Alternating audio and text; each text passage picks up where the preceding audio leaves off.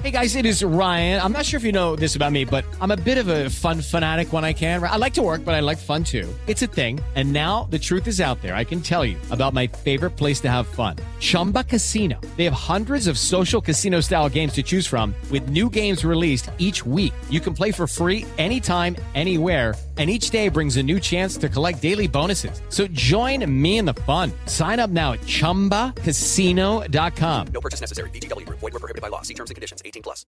7 de la mañana con un minuto. Muy buenos días. 88.9 Noticias. Información que sirve. Tráfico y clima cada 15 por Aja Radio. Panorama informativo transmitiendo en vivo. Hoy es lunes 29 de junio del 2020. Te saludamos. Toño Morales, muy buenos días. La cifra de muertes a nivel mundial por COVID-19 llegó a 501.955. Además, el número de casos es de 10.147.906. Además, se tiene una tasa de recuperación del 92%, lo que quiere decir que un total de 5.562.609 pacientes se han recuperado.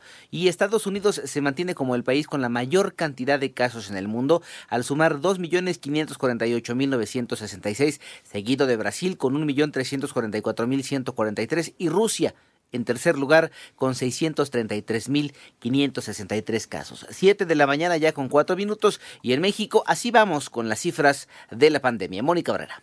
Ya son 216.852 casos confirmados de coronavirus en el país y 26.648 defunciones. El semáforo epidemiológico indica que son 14 entidades federativas que permanecen en color rojo y 18 en color naranja, del 28 de junio al 5 de julio. Es que podría repuntar en el otoño y el invierno, del mes de octubre en adelante y hasta marzo, que es la temporada cada año en la que se presenta el virus influenza, en la que prolifera la enfermedad influenza siendo COVID una enfermedad parecida a influenza que causa enfermedad respiratoria leve, pero también puede causar neumonía y puede causar la muerte. Así lo dijo Hugo López Gatel, subsecretario de Prevención y Promoción de la Secretaría de Salud. En 889 Noticias, Mónica Barrera. Y así hoy la Ciudad de México empieza una semana donde se encontrará con un semáforo naranja, es decir, que algunas de las actividades económicas reanudarán al 30% su capacidad y con medidas sanitarias. Hoy regresan a las actividades los trabajadores o trabajadoras del hogar, el comercio al menudeo y clubes deportivos, actividades deportivas también individuales al aire libre.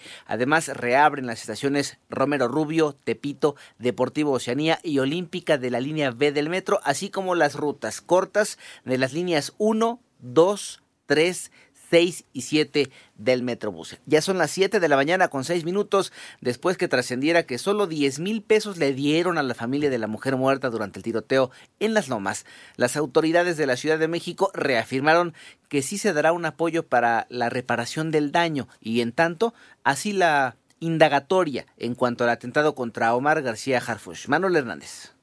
Avanzan las investigaciones sobre el atentado que sufrió el jefe de la policía Omar García Harfush. La Fiscalía General de Justicia de la Ciudad de México dio a conocer que tras el aseguramiento de 19 personas y el seguimiento de las cámaras del C5, se pudieron ubicar diversos domicilios donde guardaban armas y droga. El vocero de la dependencia, Ulises Lara, detalló que se logró asegurar un total de 13 vehículos, así como diversas armas. De igual modo, en el lugar de los hechos se encontraron más de 400 cartuchos percutidos. Un lanzagranadas, 34 armas largas, 8 armas cortas, 7 granadas de fragmentación, 5 fusiles Barrett, 2.805 cartuchos y 414 casquillos percutidos. En 88.9 Noticias, Manuel Hernández. Esta semana entra en vigor el nuevo Tratado Comercial de México con Estados Unidos y Canadá. Toño Aranda el Tratado Comercial entre México, Estados Unidos y Canadá, conocido como TEMEC, que entrará en vigor el próximo primero de julio, será en beneficio de todas las regiones del país y para cada uno de los habitantes de México, aseguró Graciela Márquez, titular de la Secretaría de Economía. En conferencia, la funcionaria federal señaló que este acuerdo permitirá continuar con la integración comercial de la región, de modo que la hará más competitiva frente a otros bloques comerciales, y agregó que la implementación del TEMEC será una palanca de recuperación para la economía mexicana, la cual se ha visto severamente dañada como consecuencia del confinamiento social a raíz de la pandemia por COVID-19. El TEMEC es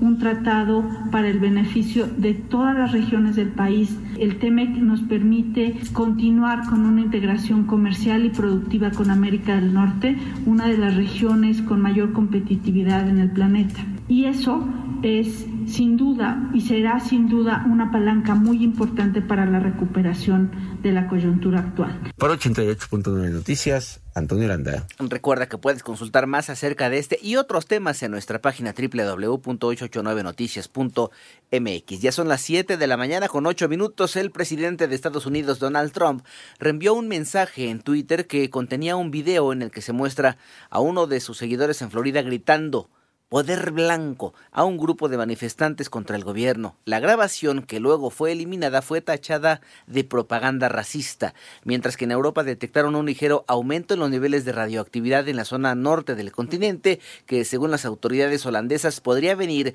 de una fuente en el occidente de Rusia, aunque este último país negó cualquier peligro en sus instalaciones de energía nuclear. Y el Papa Francisco señaló este domingo durante el resto, durante el resto del Angelus que algunas formas de de corrupción en el mundo se han producido cuando los gobernantes sienten más amor por sus parientes que por su patria. Bueno, ahí la información que tiene que ver precisamente con el Papa eh, eh, Francisco.